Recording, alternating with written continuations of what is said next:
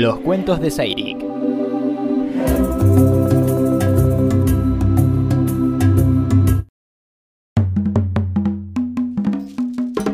Un día, Sairik se adentró en el gran desierto del Kalahari, una gran cola de fuego cuyo lomo era dorado y se volvía cálido como un abrazo cuando el cielo se tornaba negro. El abuelo Kuro le había pedido que trajera una piel de serpiente para hacer un ungüento que sanaría las heridas de la tribu. Era una misión difícil para un niño de su edad, pero Sairik se había empeñado en demostrar que lo conseguiría.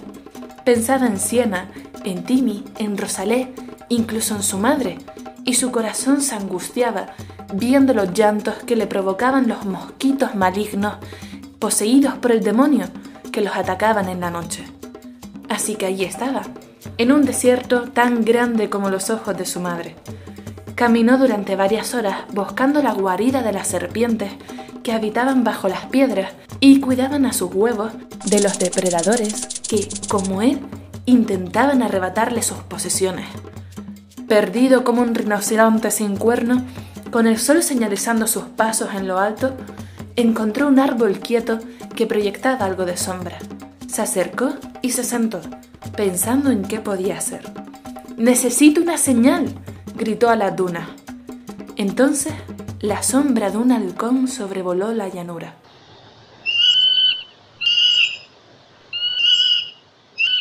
Sairik miró hacia arriba, poniéndose la mano como visera para que el sol no lo encandilara, y poco a poco el halcón fue planeando hasta donde estaba sentado. Sus garras, hundidas en la arena, fueron acercándose hasta que su pico enrojecido por la sangre estuvo a un palmo del niño. He descubierto dónde está la serpiente, le dijo el halcón. La he matado y me he comido su segunda piel, pero necesito un humano que me cure esta ala. El halcón mostró la herida que sobresalía entre sus plumas tras atacar a la serpiente. Sairik, compadecido del ave, le echó un poco de la pomada que llevaba en su atillo.